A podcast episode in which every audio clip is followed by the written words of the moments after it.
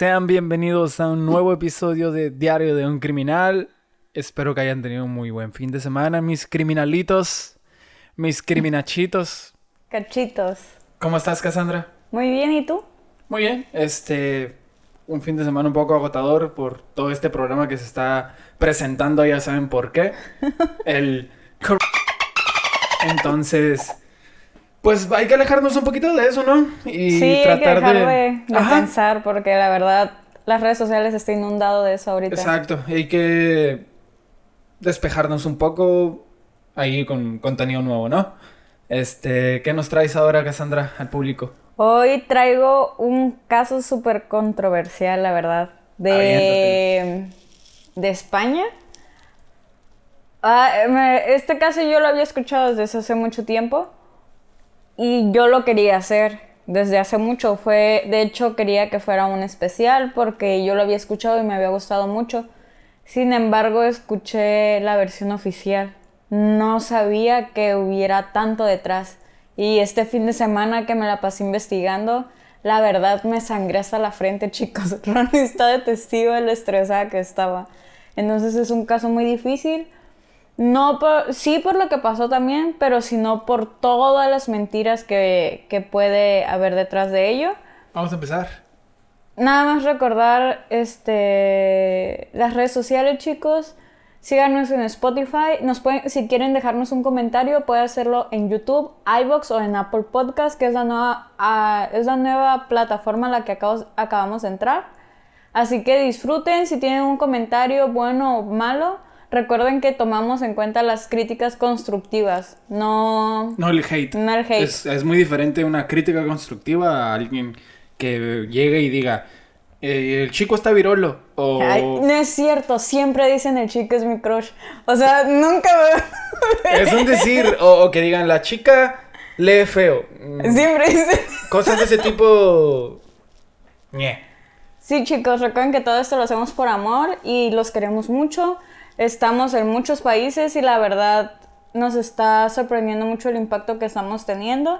Estamos entrando a muchos países como fue España, que este caso es de España, Paraguay, Argentina, Colombia y los países más fuertes que nos están apoyando ahorita, obviamente México, México la verdad se la rifan. Siempre estamos en, el número 20 para abajo. O sea, 15, 16, 17, 18, 20 no pasamos de ahí.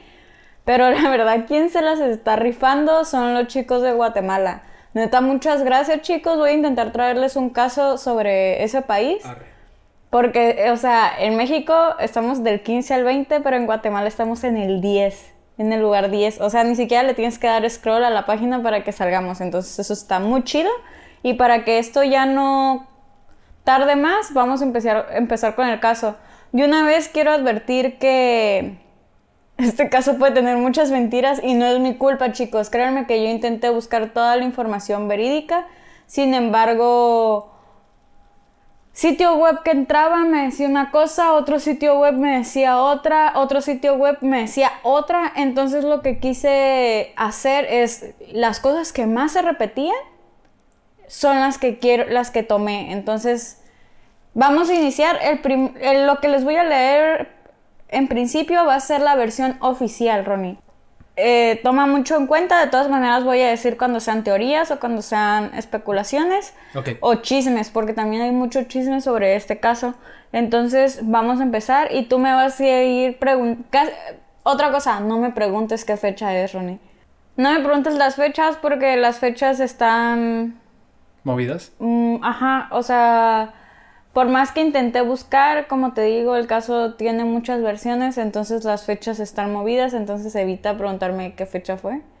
Porque, o sea, la oficial sí tiene, pero las otras no, ¿vale?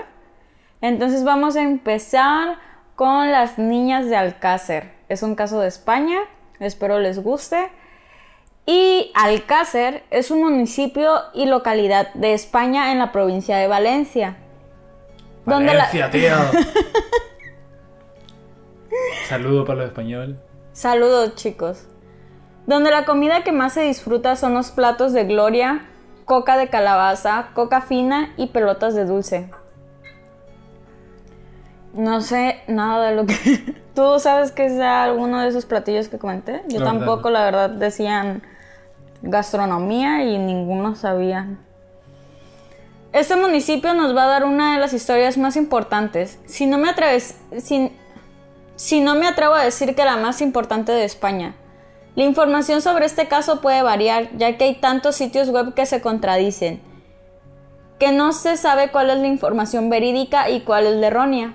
Este crimen atroz se le conoce como se le conoce como las niñas de Alcácer, donde tres chicas adolescentes llamadas Miriam García, Toñi Gómez y Desiree Hernández, de entre 14 y 15 años de edad, fueron secuestradas, torturadas, violadas y asesinadas. Este triple asesinato convulsionó en 1992 a todas las familias españolas y no solo a las españolas. Esto cruzó fronteras, no solo por su brutalidad, sino también por la impactante retención y explotación que los medios hicieron de él. Este caso, ya sé que al inicio ya estoy poniendo pausas, pero este caso a los chicos de México no, que nos estarán escuchando y te va a recordar mucho, va a ser si no es que igualito, va a ser muy parecido al caso de Paulette, de Paulette, Oh. Paulette. ¿Recuerdas el caso de Paulette de aquí de Paulette. México? Sí. Que todo fue, una de las teorías dice que todo fue, eh, Los papás. no, que todo fue para que Peña Nieto subiera a la presidencia. ¿En serio? Ah, estoy adelante. Bueno, ese caso se los podemos traer, chicos. El caso de Paulette, una de las teorías dice que fue para que Peña Nieto se diera a conocer en todo el país. Y eso hizo que se hiciera presidente.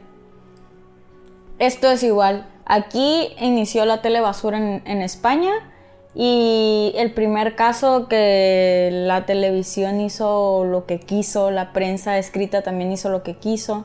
Entonces, el 13 de noviembre de 1992, ese día las jóvenes irían a una discoteca llamada Colors, la cual permitía entrar a niñas de su edad y era una discoteca segura, la cual no tenía unos horarios extremos ya que las fiestas iniciaban en las tardes y, aca- y acababan máximo a las 10 o 11 de la noche. Ellas se encontraban en Alcácer y ellas irían a Picassent, que era el municipio donde se encontraba esta, esta discoteca. Antes de ir a la discoteca, primero pasaron a ver a una amiga de ellas a su casa para preguntarle si iría con ellas. Pero Esther dijo que ese día no iría con ellas porque estaba enferma. Las otras tres chicas no duraron mucho en su hogar ya que se irían a la carretera y pedirían rai- raite.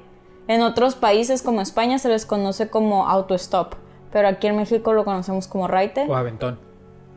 Nunca había escuchado aventón. Bueno, aventón, eh, sí. el raite es cuando sacas el dedo y... ¿Qué pides que te lleven? Pues. Ajá, una persona que vaya cercana a ese lugar. Recordemos que era 1992. En ese tiempo no era tan peligroso como ahora que jovencitas de 14 y 15 años pidieran raite.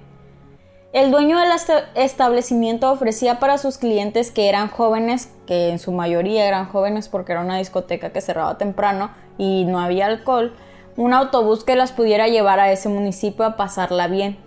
Igual de Alcácer a Picassent no estaba tan lejos, entonces no se hacía creo que ni 15 minutos o media hora. Sin embargo, ese autobús solo se encargaba de recoger a las niñas los sábados y domingos. El día que Miriam, Toñi y Desiree desaparecieron era viernes y hasta se habla que las chicas nunca llegaron a dicho establecimiento. Esther, su amiga, comenta que las chicas no traían nada de dinero más que tres duros. No sé qué sea tres duros, la verdad. O sea, ¿Será como los euros? A lo mejor tampoco lo sé, la verdad. Y como anteriormente les estaba comentando, las niñas salieron a, a la ruta a pedir raite. Al principio una pareja les ofreció llevarlas y las chicas aceptaron, pero poco después el automóvil se descompone cerca o justo en una gasolinera. Las chicas se bajaron y continuaron con su camino. No querían quedarse esperando y aparte estaba un poco más cerca que antes.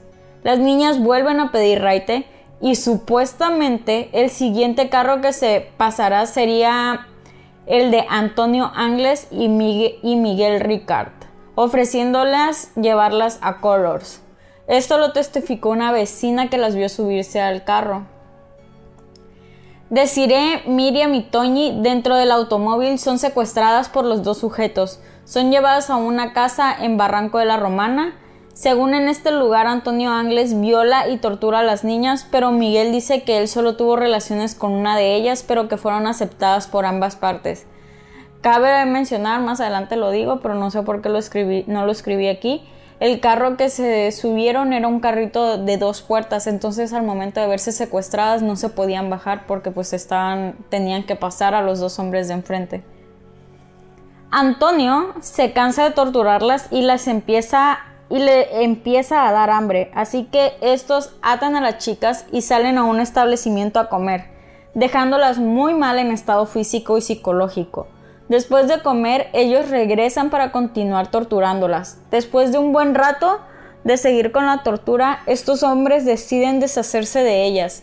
Estos hombres deciden llevarlas a 800 metros de la caseta donde estaban y llegan a una fosa.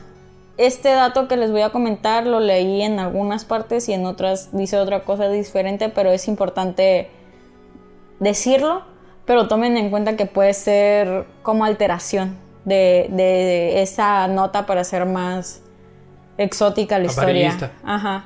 Leí en algunas fuentes que la fosa ya estaba hecha porque se dedicaban a robar, así que ahí metían cosas que robaban. Pero en otras fuentes también dicen que la fosa fue hecha únicamente con la intención de meter a las niñas ahí. Dicen que esa fosa la usaban para meter motocicletas que ellos robaban antes. Porque eran, o sea, desde siempre eran delincuentes. Entonces, tenían ya antecedentes. Las meten a la fosa y en ese momento de dejarlas ahí dentro les pegan un tiro en la cabeza a las tres. En los siguientes días se especuló por varios testigos que las niñas habían sido vistas cerca de la discoteca y hasta una anciana aseguraba haber visto a la chica subirse a un carro con más personas. No se supo nada relevante de ese caso durante un buen tiempo pero hubo muchas especulaciones así, no, yo la vi aquí, no, yo la vi acá. Y el problema y lo raro fue de que ellas desaparecieron el viernes, pero su papá puso demanda creo que hasta el lunes. En unas, en unas fuentes dice que el lunes y otras dicen que la quiso poner al día siguiente, pero tenía que esperar 24 horas para, para poderlo hacer y se tuvo que esperar hasta el siguiente día. No se tuvo mm, nada relevante de este caso hasta 75 días después, que es el 27 de enero de 1993, aproximadamente a las 10 de la mañana, cuando dos personas que eran colmeneras, cuando dos personas que eran colmeneras encontraron cerca de su camino donde estaban dichas colmenas un brazo humano con un gran reloj saliendo de la tierra. Estos chicos inmediatamente fueron a la Guardia Civil a denunciar lo que habían visto ya que había creído haber encontrado el brazo de un hombre adulto por el reloj que sobresalía. Sin embargo, se encontraba con un problema, ya que el personal de la Guardia Civil les comentaron que no había vehículos disponibles para ir a percatarse de lo encontrado. Tuvieron que pasar siete horas más tarde para que llegara alguien de la Guardia Civil, pero si, fuera, pero si no fuera poco la tardanza, no se dignaron a mandar personas especializadas como una brigada de homicidios sino que era una brigada especializada en delitos económicos. Desde ahí ya empezó todo raro. Ellos siempre creyeron que quien estaría enterrado sería un hombre por el reloj, pero sorpresa desagradable que se llevaron al darse cuenta que en realidad estaban las tres niñas desaparecidas que iban a la discoteca Colors. Pero un dato curioso que tiene esta parte es que ¿no les parece raro que los colmeneros hubieran ido a abrir las colmenas alrededor de las 10 de la mañana? Eh, se supone, yo leí que como en la mañana todavía pueden estar así las cosas turbias, es preferible ir en las tardes para que ya encontrar toda la colmena llena y así. ¿De miel o qué? Pues sí, eran colmeneros de miel. Para las personas que hacen este trabajo es demasiado raro porque por lo regular suelen ir al atardecer. Aparte que estos dos colmeneros habían dejado más de dos meses esas colmenas ahí. Entonces, ¿por qué regresar por algo que ya llevaba tanto tiempo y a lo mejor ya ni siquiera servía? Y lo más extraño, pareciera que fueron directo a la fosa como si estas personas supieran dónde estuvieran las niñas. O sea, las colmenas estaban cerca, sin embargo el colmenero que encontró el brazo dijo que que él agarró un camino nada más para, para checar cómo estaba el terreno y fue cuando se encontró el brazo. Eso es muy extraño, porque agarró justo la ruta donde estaban enterradas las niñas. Volviendo a la información de los cadáveres encontrados, estaban dentro de una fosa y con un estado de descomposición bastante notorio, envueltos en una alfombra que parecía estar nueva. Estaban los cadáveres apilados uno encima del otro, totalmente golpeados, deteriorados y desfigurados. También dos de los cadáveres se encontraban con la cabeza separada del cuerpo. Alrededor de la posible escena del crimen también se encontró un videojuego, un cartucho sin repercutir. O sea, cuando les... Una bala sin dispararse. Sí, ajá. Y la pista que tuvo mayor impacto para la investigación fue un papel trozado, encontrado de, ¿Sí sabrán qué es trozado? Es una palabra creo que muy de aquí, ¿no? Trozado, creo que ni existe. ¿En serio? Yo digo trozado. Ok, roto. Eh, roto es muchos pedacitos así. Rompido. Rompido. Ah, eso no existe. Ajá. Encontrado dentro de unos matorrales. Lo extraño fue que en esos 75 días había estado lloviendo y la tinta del papel se encontraba intacta, que aparte de esto al juntar los trozos de papel se podría leer el nombre de uno de los sospechosos. O sea, tú dime... Eso está demasiado extraño. Llovió un buen, o sea, llovió un buen. No en esa última semana, pero sí había estado lloviendo mucho. Y se supo... Ay, ya te iba a spoiler. La guardia se encargó de investigar a las personas que vivían a los alrededores para encontrar un culpable o alguna pista pero lo que habían encontrado prácticamente les había resuelto mucho, así que fueron directo con la persona a la cual parecía su nombre en dicha hoja. Este chico anteriormente había tenido delitos pero no tan graves como el que se avecinaba. Aquí fue donde se tomó como principales sospechosos a Antonio y a Miguel. Fueron a su domicilio pero no llevaban una orden para poder entrar. La guardia les tomó un par de horas para poder conseguirlo y al momento de entrar Antonio se escapa y salta de una ventana y se da la fuga. Me recuerda el caso de Ted Bundy, ¿te acuerdas cuando salta y, se da la fuga? Antonio fue considerado como el autor material de los hechos. Su roomie Miguel Ricard se da cuenta de lo que estaba pasando y no pudo evitar ser detenido. Antonio al escapar fue dejando algunas pistas, pero ni así pudieron encontrarlo. Y hasta el día de hoy, 21 de marzo de 2020 que estamos grabando esto, no se sabe el paradero de Antonio. Sigue fugado. Sigue fugado. Wow. Las pocas cosas que se supieron después de él fueron declaraciones de personas que tenían un establecimiento como de pintura de cabellos. Entonces ellos declaran que llega un hombre para que le cambiaran el tono de cabello. Y este señor del que hablan decían que se parecía mucho a este hombre. Otra declaración fue de una policía que dijo que había convivido con este hombre y que robó un pasaporte para poder huir a Brasil, el cual era su país de origen. También en un barco descubrieron un polizonte portugués. Al verse atrapado saltó al mar y ya nunca se supo de él. Los hombres declararon esto que que dijeron que tenía mucho parecido con, con Antonio. El juicio inicia en 1997, solo con Miguel Ricard, y se le declara culpable de los hechos junto con Antonio, que ya había escapado, o sea que ni siquiera lo encontraron. Miguel es condenado a 170 años de cárcel por cómplice, pero el mundo de la justicia suele ser muy extraño y sale de ahí a finales del año 2013 cumpliendo solamente 21 años de su condena.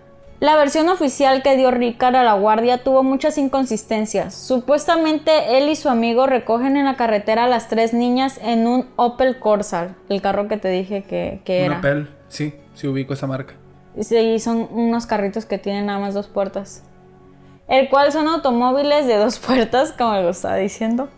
De ahí las llevan a la casa y las violan, mutilan y torturan. Después de estar muy buen rato haciendo eso, las llevan a 800 metros donde estaba la fosa y las obligan a caminar dentro de ella. Las asesinan con un tiro en la cabeza y envuelven los cadáveres en la alfombra y las entierran. Esta fue su primera declaración, la principal. Pero el 29 de marzo su versión cambió. Él anteriormente ya había tenido otras tres interrogaciones donde aceptaba que era cómplice, pero en esta cuarta niega estar implicado en los hechos y que la Guardia Civil lo torturó para mentir en la declaración. En muchas más declaraciones continúa diciendo que lo habían torturado y que por ello estaba ahí. Dato curioso sobre los cuerpos encontrados era que, que les encontraron heridas cicatrizadas, pero si esto fuera así no cuadraría con la historia que contó los oficiales Miguel Ricard, ya que según él habían matado esa misma habían matado esa misma noche a las jovencitas. Otra era que en el lugar de los hechos no había sangre y cómo era posible esto si según en la declaración de Miguel las habían hecho caminar a la fosa y la habían disparado ahí mismo. Era imposible dispararles y que no y que no hubiera sangre, o sea, realmente es imposible eso. Y no encontraron ni una gota de sangre ni siquiera cerca de, de la fosa, ni en la alfombra que dicen tener, ni en nada. Entonces es muy raro eso. Qué loco. Y lo más sorprendente fue que a los cuerpos no se les encontró semen ni vellos públicos de los dos implicados principales. Sin embargo, se encontraron entre 6 y 8 vellos públicos de personas que no pudieron identificar. Eso está muy raro también. Porque si son los violadores, porque no hay semen de ellos. Sin embargo, está la teoría de que ambos son homosexuales. No sé si es teoría o realmente es real, pero ambos eran homosexuales y dicen que las violaron con trozos de madera. Entonces era más algo de sadomasoquismo porque ellas, ellos no, ellos no podían tener placer al penetrarlas, pues tenían que hacerlo con otra cosa. Pero no solo era esto las incongruencias. La guardia cometió uno de los peores errores que podían hacer. Al momento de llegar a una escena del crimen, no se mueve ni se toca nada, se fotografía y espera que un profesional de esa índole llegue. Sin embargo, los guardias que se encargaron de este caso juntaron todos los objetos que había alrededor, los acomodaron en un lugar y les tomaron foto. La excusa de los guardias fue de que la cámara que llevaban no tenía casi rollo y no podían tomar foto a todos los objetos, así que decidieron apilarlos por separados. O Qué estúpidos. Sí, súper mal porque ya ves que van poniendo numeritos pues en cada. Claro. Sí, ve, te voy a enseñar la foto después que terminemos esto. Aquí vamos a dejar la foto para los chicos de YouTube. Agarraron todas las cosas y las pusieron ahí. O sea, ¿qué puedo con ellos? Que igual no eran profesionales de esa índole porque recuerda que eran economistas, creo, algo así. Pero de todos modos, o por sea, lógica. sí. Sobre todo no tocar las cosas. O sea, ahí ensuciaron las pruebas. Y si esto no fuera poco, también los guardias perdieron 14 pruebas más de la escena del crimen. En una de las declaraciones de Miguel Ricard dice que Antonio violó a las tres chicas, sin embargo al momento de hacer la autopsia del cuerpo de Toñi todavía tenía el limen completo y no se veía que tuviera daños por alguna violación vaginal. Todo lo que escucharon con anterioridad fueron las declaraciones oficiales, sin embargo en este caso pasa algo muy peculiar que aparte de la versión de los policías hay otras más teorías las cuales parecen tener más veracidad que el de las propias autoridades, las pruebas físicas que desmontan la versión oficial. Los elementos que desmontan la versión oficial son innumerables, si bien en este punto quiero señalar las pruebas físicas principales que demuestren tres cosas muy claras. Uno, que las niñas fueron violadas por personas que no fueron ni Antonio ni Miguel. 2. Que en el supuesto lugar de los hechos la caseta de la romana no pudo pasar nada porque no había ninguna prueba que implicara esa casa. 3. Que los cadáveres no fueron enterrados en la fosa de la romana la noche del 13 de noviembre de 1992 como Miguel Ricard lo dijo. Era imposible. La prueba más evidente que desmonta la versión oficial y que obliga a cerrar la sentencia judicial diciendo que es altamente probable que otras personas participasen en los hechos es que aparecieron varios vellos públicos en los cadáveres de las niñas, pertenecientes de entre 5 a 8 personas diferentes y que ninguno de ellos era ni de Antonio ni de Miguel Ricard. ¿Qué? ¿Qué, qué, ¿Por qué? Es lo que te digo. Y de hecho aquí dice 5 a 8 y yo en el otro leí 6 a 8. O sea, te digo, los casos, este, la, información, está muy escasa. La prueba que evidencia que en la caseta de la romana no pudieron ocurrir las violaciones ni torturas es que en esta no aparece ni una sola gota de sangre. La única prueba física de que las niñas pudieron estar ahí alguna vez es un pendiente de Miriam que aparece en la caseta. Pendiente es un arete. En México se le dice arete. Evidentemente es imposible violar y torturar a tres personas sin dejar una gota de sangre en el lugar y desplazarlas 800 metros hasta la fosa sin que en el trayecto aparezca tampoco ningún resto de sangre. Es muy extraño. Si no es que imposible. En cuanto a la aparición de los cadáveres en la fosa de la Romana, las pruebas que demuestran que es imposible que estuvieran ahí desde el 13 de noviembre de 1992 son por si casi nulas, o sea, imposible. Porque, o sea, en una violación sangras, o sea, quieras o no, y si las torturaron, peor. Y como encontraron los cuerpos. No se presentan livideces cadavéricas, esto es, cuando fallece un cuerpo y deja de haber riego sanguíneo, la sangre por efecto de la gravedad baja al punto más bajo del cuerpo, dejando una marca de color claramente diferenciada. La única forma de conseguir que un cadáver no deje livideces cadavéricas es sumergirlo en agua. Yo leí alguna vez, si no es que me estoy equivocando, que por ejemplo cuando duermes eh, la sangre se, se va a, donde estás presionando, o sea, se sube. Cuando estás dormido. Ajá, por ejemplo, si duermes dormido, la sangre se te va si duermes dormido. Si duermes dormido. Ah, no, no, porque voy a dormir despierto, ¿eh? Si, si estás muerto, eh, la sangre se va muy extrañamente a partes del cuerpo que no están siendo presionadas. ¿Por qué? No sé, no soy criminólogo. Más bien criminalística. Entonces se supone que a las niñas las tuvieron que tener en agua para que la sangre no se les fuera, se les marcara así.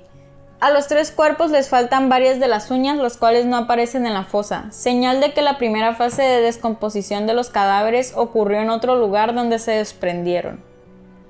Dos de los cuerpos tienen la cabeza desprendida. Si bien se intentó justificar diciendo que podría haber sido fruto de la descomposición, lo cual en realidad no ocurre hasta por lo menos dos o tres años después del fallecimiento y recuerda que ellas apenas tenían 75 días desaparecidas.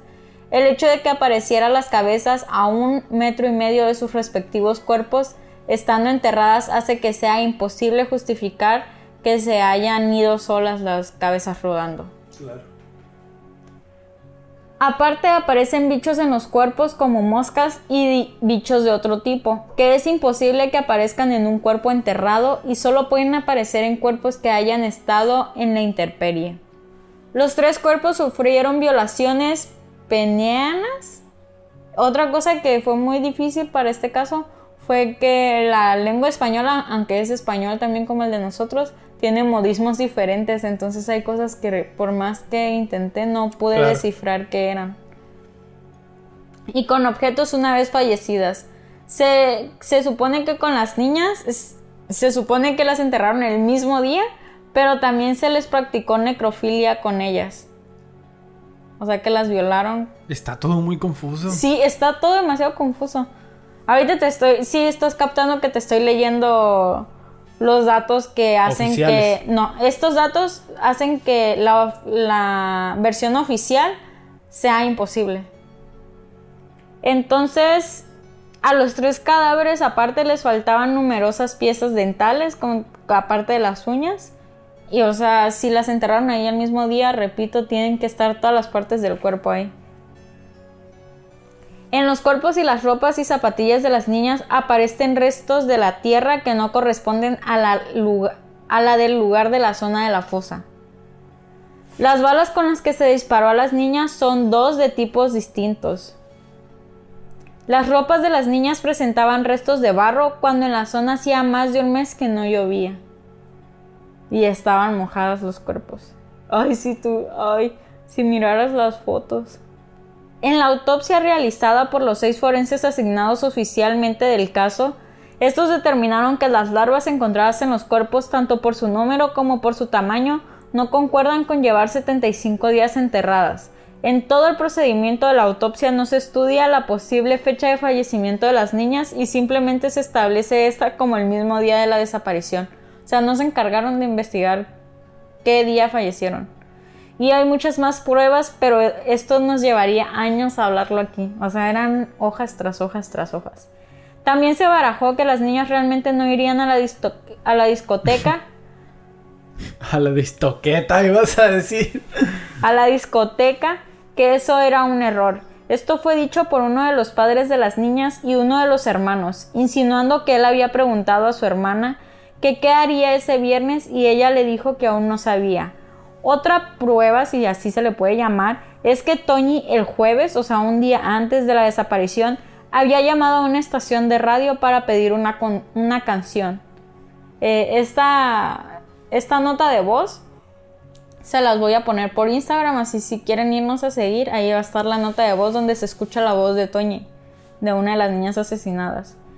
El conductor de radio empezó a sacarle plática como cualquier otro y, en, y entre esa pequeña plática le pregunta, y todo esto está en esa nota, que si qué tenía planeado para el fin de, que se avecinaba. ¿El fin de semana? Ajá, el fin de semana. Y Toñi le contesta que no sabía, que aún no tenía planes en concreto, pero lo que estaba segura era que no se quedaba en su casa. También un encargado de la autopsia de las chicas hizo una carta confidencial que terminó filtrándose por todos lados que dice, solo mostraré una parte de lo de más importante y si quieren leerla, se las, se las dejaré en la descripción de, de YouTube y también se las voy a compartir por Instagram. Carta del profesor Frontela. Este es, esto lo que voy a, leer a continuación es la carta del profesor este. Es uno de los de los profesores que estuvo en la autopsia eh, haciéndola. Este escrito contiene tres apartados. Los dos primeros le ruego los considere estrictamente confidenciales, aunque en este caso necesario puede compartirlos con sus clientes a lo que le ruego la misma reserva, dado que por cuestiones éticas de relaciones entre médicos no deseo que trascienda.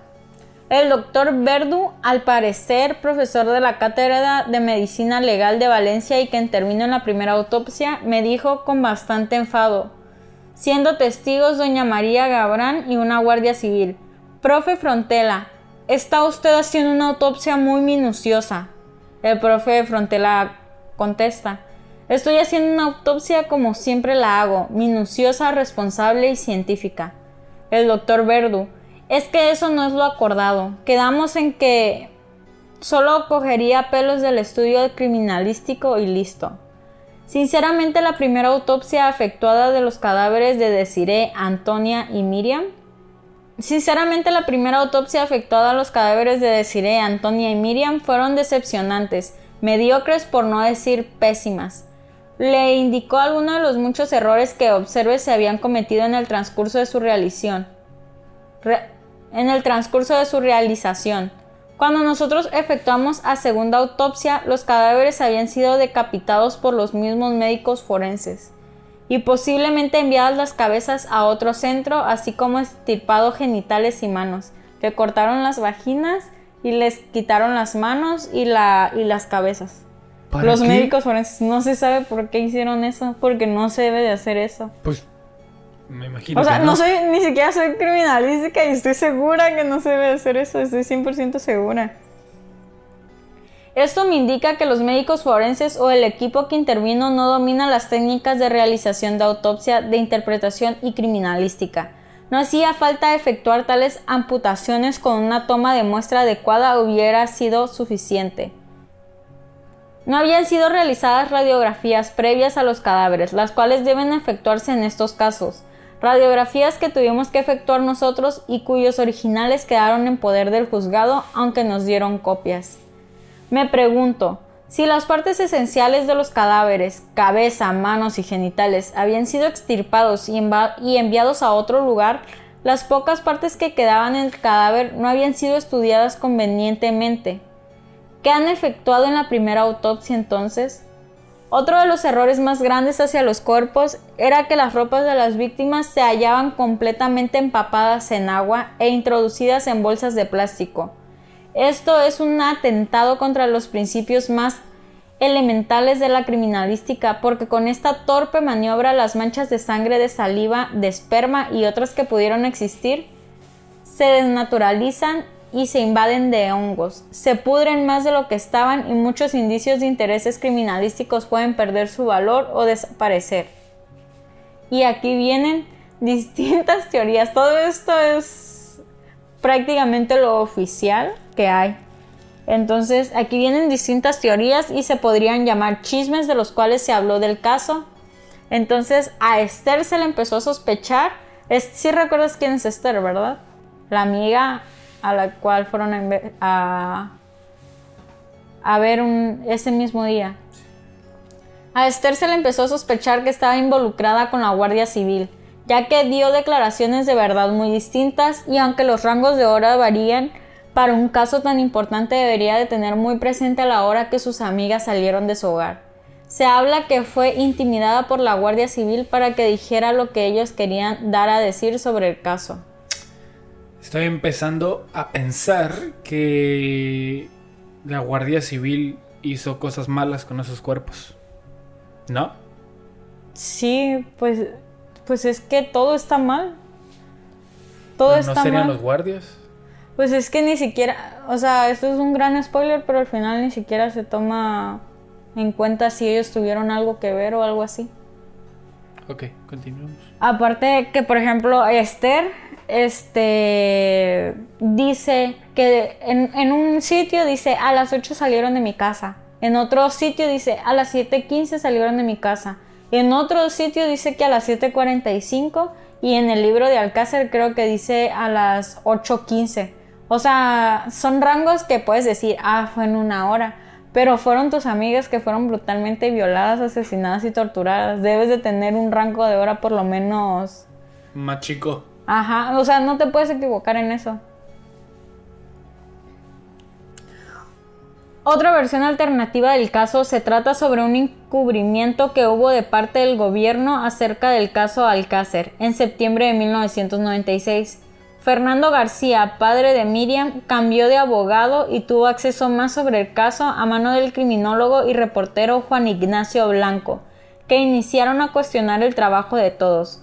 Estos dos desarrollaron la teoría alternativa, la cual propondría que Antonio y Miguel eran delincuentes comunes, pero que simplemente fueron puestos por la Guardia Civil como conejillo de indias para que estos tomaran responsabilidad del caso recordando que el papel con el nombre intacto a pesar de que había llovido y que estaba roto era demasiado extraño, porque aparte agrégale el viento y eran hojas cortadas.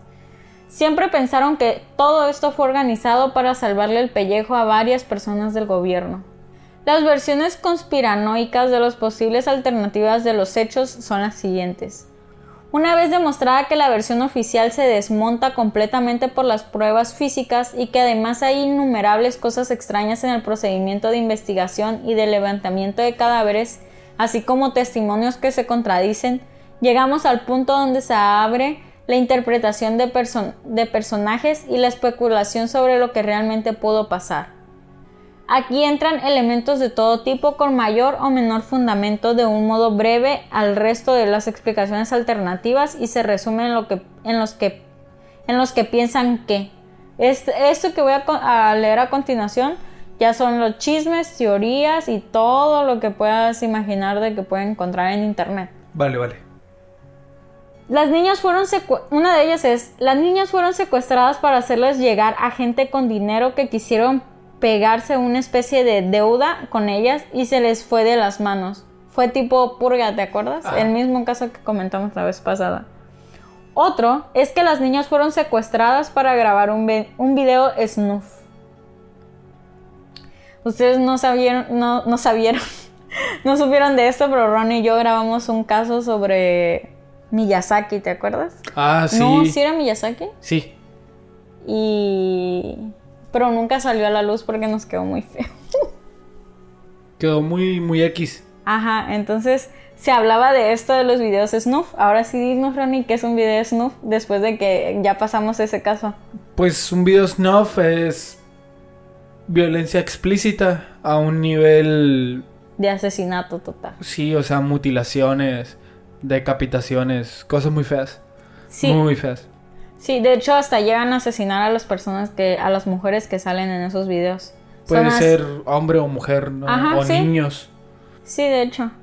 Esto también se habla de que un sacerdote en su lecho de muerte dijo que una persona que se había confesado con él le había dicho que habían hecho un video de este tipo con las niñas y se dice que el sacerdote entregó dicho video, pero que solamente aparecía una de las tres niñas. Eso es un chisme. Sí, pero dicen que sí es verdad. Pero, o sea, nunca entiendo. Ay, aquí se va a venir algo de, de polémica. Pero no entiendo por qué un sacerdote se esperó hasta su lecho de muerte para dar una prueba tan importante para el caso de, un, de tres asesinatos solo porque fue en secreto de confesión. Nunca voy a entender eso. O sea, hay sacerdotes que se llevan crímenes a la tumba con tal de no decir. O sea, si son tan creyentes de Dios. No toques ese tema mejor. sí, es muy controversial, lo odio. Bueno, continuando. Las niñas fueron secuestradas para hacer un ritual satánico. Esta versión tiene un respaldo considerable ya que hay varios hechos que llevaban a pensar de algo que de algo que parecía que llevaba a eso el caso. Como que Desiree apareció con una cruz de caravaca incrustada en las vértebras y también es la chica que aparece en los videos que dice tener el abogado criminólogo el criminalística blanco. O sea, eh, ah, aparte del sacerdote blanco también dice tener esos videos que es el abogado del papá de una de las niñas. Pero no solo eso, es la chica a la que le faltaba toda la piel de la espalda y es la chica cuyo cráneo aparece deformado con unas incrustaciones que no se pudieron explicar los, los forenses a qué se debían. Así como que es la que aparece con varias puñaladas por la espalda y con un pezón arrancado. Además tiene un boquete en el hombro del tamaño de un puño. Buquete tampoco sé qué es, pero supongo que es un hueco, ¿no? Ajá. También es precisamente sobre Desiree quien dice el, el profesor Frontela que por cómo se le cortó la ropa y por el tipo de lesiones, estas pudieron ser afectuadas a modo de espectáculo ante un tercero. Pero además en el cinturón de Desiree es donde aparece un pelo canoso, que evidentemente no podía ser ni de Anglés ni de Ricard, porque apenas ellos tenían 20 años cuando sucedieron los hechos. O que Toñi, que tenía la regla el día de la desaparición, muriera vaginalmente virgen. El hecho de que las niñas desaparecieran un viernes 13 también ha ayudado a fortalecer esta teoría. Todas estas versiones admiten a su vez cada una de ellas una doble versión, una en la que Angles y Ricard participaron como secuestradores de las niñas y se las hacen llegar a las personas correspondientes y otra en la que Angles y Ricard no tuvieron nada que ver. Y realmente eso parece.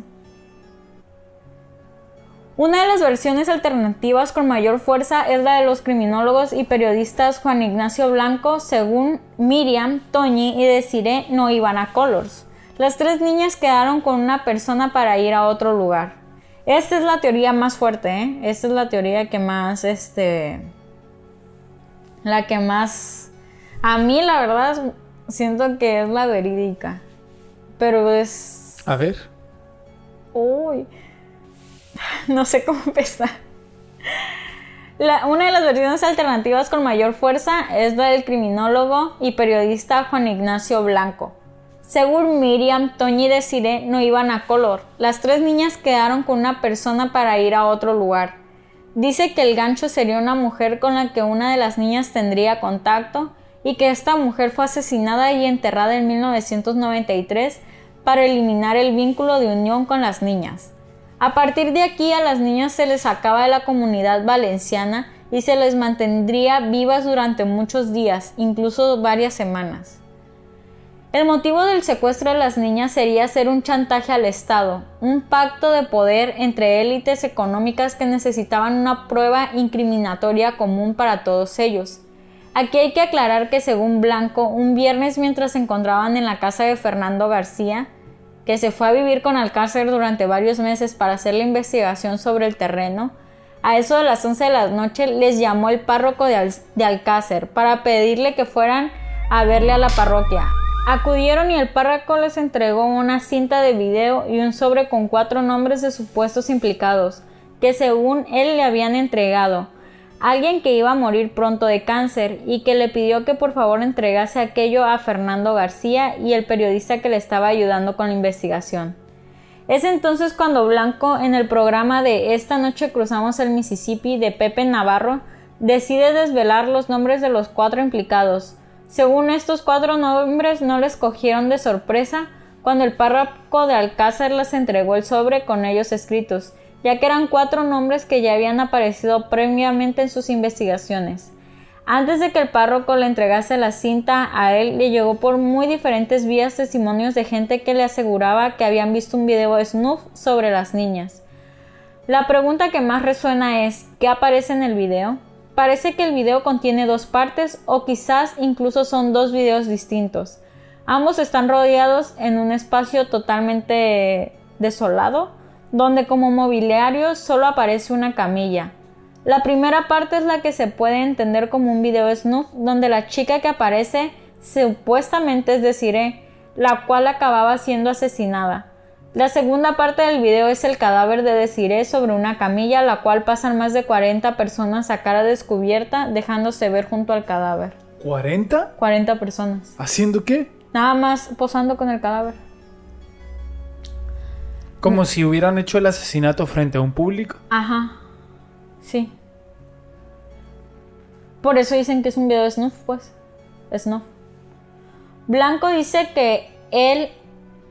Blanco dice que el video le parece totalmente real y que si bien no puede asegurar que lo sea, en caso de ser un montaje, habría tenido que ser un montaje con unos medios carísimos para la época. Posteriormente los cadáveres se guardaban en cámaras hasta que aparezca un sitio donde sí pueden aparecer. Preferiblemente son culpables involucrados incluidos, y aquí es donde aparece la fosa, quien estaba enterrado en la fosa de la Romana según Blanco, pues nada más ni nada menos que Antonio Angles. ¿Y quién lo asesinó? Su compañero y amigo Miguel Ricard. La construcción de los hechos que monta Blanco al respecto es que Miguel mata a Antonio por un problema de ajuste de cuentas respecto a los robos que ambos venían cometiendo juntos y lo entierra en un lugar muy poco frecuentado en la zona de la Romana. Alguien se entera de que Ricard ha, ha cometido ese crimen y se hace con las pruebas de poder incriminarle el asesino de Antonio Angles. Así que, a cambio de no delatarle y de ayudar económicamente a su pequeña hija, le presiona para que relate lo que relató contra las chicas. No tiene que declararse culpable, puede echarle la culpa de todo a Angles y es de suponer que convencieron a Ricard de que eso lo llevaría a una pena menor que cometer en la condena de haber asesinado a Angles y además su hija estaría cubierta económicamente. A partir de ahí, misteriosamente, unos colmeneros encuentran una mano saliendo de la tierra, Recuerden que ellos dijeron que era un hombre por el reloj y el tamaño del brazo. Y siete horas más tarde, lo que aparece ahí son los cadáveres de las tres niñas.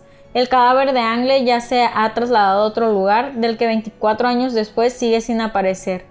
Eso encaja perfectamente con lo explicado sobre el tema de que aparecen en la fosa huesos que no son de ninguna de las tres niñas. Posiblemente fuesen de Antonio Angles. Evidentemente, como no había intención ninguna de poner encima de la mesa una prueba semejante, nunca se contrastó el ADN de estos huesos con los familiares de Angles.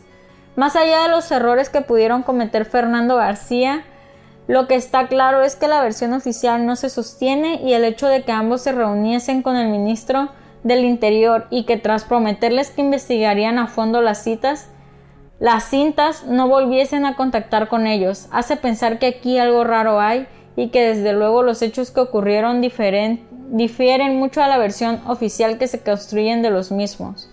Sobre todo que cabe mencionar que Blanco acaba de morir. ¿Hace poco? Sí, hace poco.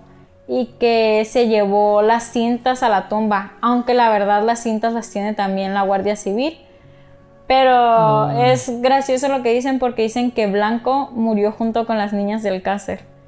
Porque Blanco se traumó tanto con el caso que perdió, se volvió loco. Simplemente se volvió loco y todos los años hasta que murió se la pasó solamente investigando sobre el caso de las niñas. Murió su carrera, murió todo. O sea, dicen que cuando él tomó ese caso murió todo de él. ¿Qué, qué, qué caso tan confuso? Fue lo que te dije, o sea, realmente yo creo la, la teoría alternativa Ajá. de que a lo mejor Richard sí mató a Angles y que el cuerpo que encontraron, porque aparte no lo mencioné, pero haz de cuenta que a los colmineros, la Guardia Civil los pusieron a investigar las pruebas, o sea, a agarrar las pruebas. Y cuando ellos iban a sacar los cadáveres de las niñas, los mandaron lejos. ah, y ellos fueron los que encontraron los, los papelitos rotos. Entonces, realmente el caso, como te lo dije, está muy confuso. ¿Qué te pareció? Está muy interesante, pero muy confuso. Sí. Tengo un poco de sueño, perdón. Eh, mucho trabajo. Pero sí, me, me, me, me gustó, te puse bastante atención, estuve pensando y concuerdo, concuerdo contigo en esa teoría.